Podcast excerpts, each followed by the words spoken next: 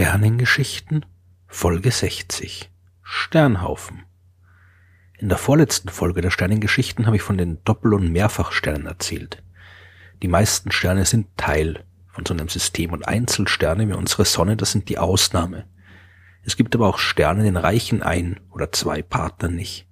Solche Sterne wollen mehr Gesellschaft und die sind Teil eines Sternhaufens. Und wie der Name schon andeutet, ist so ein Sternhaufen ein Objekt, das aus einem Haufen Sterne besteht. Man unterscheidet da zwei grundlegende Arten von Sternhaufen. Da gibt's Kugelsternhaufen und offene Sternhaufen. Einen offenen Sternhaufen, den haben sicherlich die meisten schon mal gesehen. Fast das ganze Jahr über kann man nämlich in jeder Nacht, in jeder klaren Nacht, die Plejaden am Himmel sehen. Mit freiem Auge schaut man da in Richtung Sternbild Stier und sieht dort eine kleine Gruppe von Sternen, die eng nebeneinander am Himmel stehen. Je nach Beobachtungsbedingungen und je nach Leistungsfähigkeit der eigenen Augen sieht man hier vier, sechs oder vielleicht sogar zehn Sterne nebeneinander stehen. Mit dem Teleskop kann man dann schon über tausend Sterne identifizieren, die zusammen diesen offenen Sternhaufen bilden. Die ganze Gruppe ist ungefähr 380 Lichtjahre von der Erde entfernt und die hat schon vor vielen tausend Jahren eine wichtige Rolle für die Menschen gespielt. Man findet eine Zeichnung der Plejaden bei den Assyrern, bei den Babyloniern und auch andere alte Zivilisationen haben sich intensiv mit dieser Sternengruppe beschäftigt. Und sogar auf der Himmelsscheibe von Nebra aus der Bronzezeit und auf den fast 20.000 Jahre alten Höhlenzeichnungen von Lascaux in Frankreich, da kann man Bilder finden, die wahrscheinlich die Plejaden zeigen. Die waren natürlich einerseits in der Mythologie der verschiedenen Völker wichtig, aber auch ein wichtiges Signal im Kalender. Man hat geschaut, wann gehen die Plejaden auf, wann gehen sie unter, wann kann man sie das erste Mal im Jahr sehen, wann kann man sie nicht mehr sehen. Und diese Sichtbarkeit der Plejaden am Himmel, die hat den Übergang von Jahreszeiten markiert, hat dem Menschen gesagt, wann die Felder bestellt werden müssen, wann sie geerntet werden müssen, war also ein wichtiges äh, Kalendersignal. Aber auch heute noch interessieren sich die Wissenschaftler für Sternhaufen wie die Plejaden. Die brauchen wir jetzt zwar nicht mehr, um unsere Landwirtschaft zu organisieren, aber wir können von den Sternhaufen viel darüber lernen, wie Sterne entstehen und wie sie sich entwickeln. Ich habe schon in der allerersten Folge der Sternengeschichten erklärt, wie Sterne entstehen. Ganz simpel gesagt ist da zuerst eine große Wolke, die kollabiert, sich verdichtet, immer heißer wird und am Ende ist es heiß genug, damit Kernfusion im Inneren beginnt. Dann ist aus der Wolke ein Stern geworden. Aber es ist nicht so, dass da nur eine Wolke ist, aus der nur ein Stern entsteht, die Sterne entstehen normalerweise in sogenannten Riesenmolekülwolken. Und wie der Name schon andeutet, ist das eine riesige Wolke, in der sich jede Menge Moleküle befinden. Und riesig, das kann man da durchaus ernst nehmen. In so einer riesen Molekülwolke findet man Gas mit einer Gesamtmasse von mehreren Millionen Sonnenmassen. Und die Dinger können weit über 100 Lichtjahre groß sein. Die Moleküle in so einer Wolke sind vor allem Wasserstoffmoleküle. Man findet aber auch kleinere Mengen von Staub und anderen Molekülen. Man nennt diese riesigen Wolken auch Dunkelwolken oder Dunkelnebel. Und wenn man Glück hat, kann man ein paar davon sogar mit freiem Auge sehen. Wer in der wirklich klaren und sehr dunklen Nacht den Himmel ansieht, der erkennt dort die Milchstraße. Und wenn man den weißen Schleier aus Sternen, der sich über den ganzen Himmel zieht, genau betrachtet, kann man darin einige dunkle Bereiche sehen. Das sind große Dunkelwolken, die das Licht der dahinterliegenden Sterne blockieren. Aber hier in Deutschland und auch in Österreich muss man sich eigentlich gar nicht erst die Mühe machen, diese Details der Milchstraße zu suchen.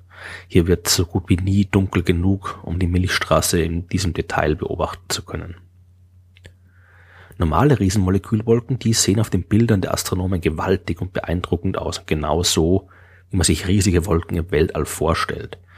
Wenn man sich aber mittendrin befinden würde, dann würde man kaum was bemerken. Denn diese Wolken sind extrem kalt, fast so eiskalt wie das leere All. Und pro Kubikzentimeter findet man dort auch nur ein paar hundert Moleküle. Zum Vergleich kann man sich das äh, Vakuum anschauen, das wir Menschen in unseren Labors erzeugen können. Im besten Ultrahochvakuum, das wir zum Beispiel im Inneren von Teilchenbeschleunigerröhren hinbekommen, da findet man immer noch 10.000 bis eine Milliarde Moleküle pro Kubikzentimeter. So eine riesen Molekülwolke ist also genau genommen ein gigantisches, perfektes Vakuum. Und nur weil wir die gesamte Wolke aus großer Entfernung betrachten, erscheint sie uns als irgendwas Substanzielles, als was Festes. Und manchmal verändert sich diese Wolke eben auch. Wenn zum Beispiel ein Stern in der Nähe der Wolke vorbeizieht, dann kann der durch seine Gravitationskraft die Verteilung der Moleküle in der Wolke verändern. Manche Bereiche enthalten mehr Moleküle als andere und in diesen dichteren Regionen können Sterne entstehen. Diese dichten Regionen, die nennt man Globulen. Und von denen gibt es in einer Wolke immer mehrere. Ja, irgendwann kollabiert so eine Globule, so eine Teil der Wolke unter seinem eigenen Gewicht. Das Gas wird immer dichter, bis ein Stern entstanden ist. Und nicht nur ein Stern, sondern sehr viele Sterne. Aus so einer riesen Molekülwolke können auf einen Schlag tausende Sterne entstehen. Dabei wird aber nicht die ganze Masse der Wolke in Sterne umgewandelt. Nur ungefähr zehn Prozent des gesamten Gases so einer riesen Molekülwolke enden als Sterne. Der Rest wird ins All hinaus gepustet. Denn sobald ein Stern entstanden ist, fängt er natürlich auch an zu strahlen. Und die besonders großen und massereichen Sterne, die pusten jede Menge heiße Ultraviolettstrahlung in die Wolke hinaus.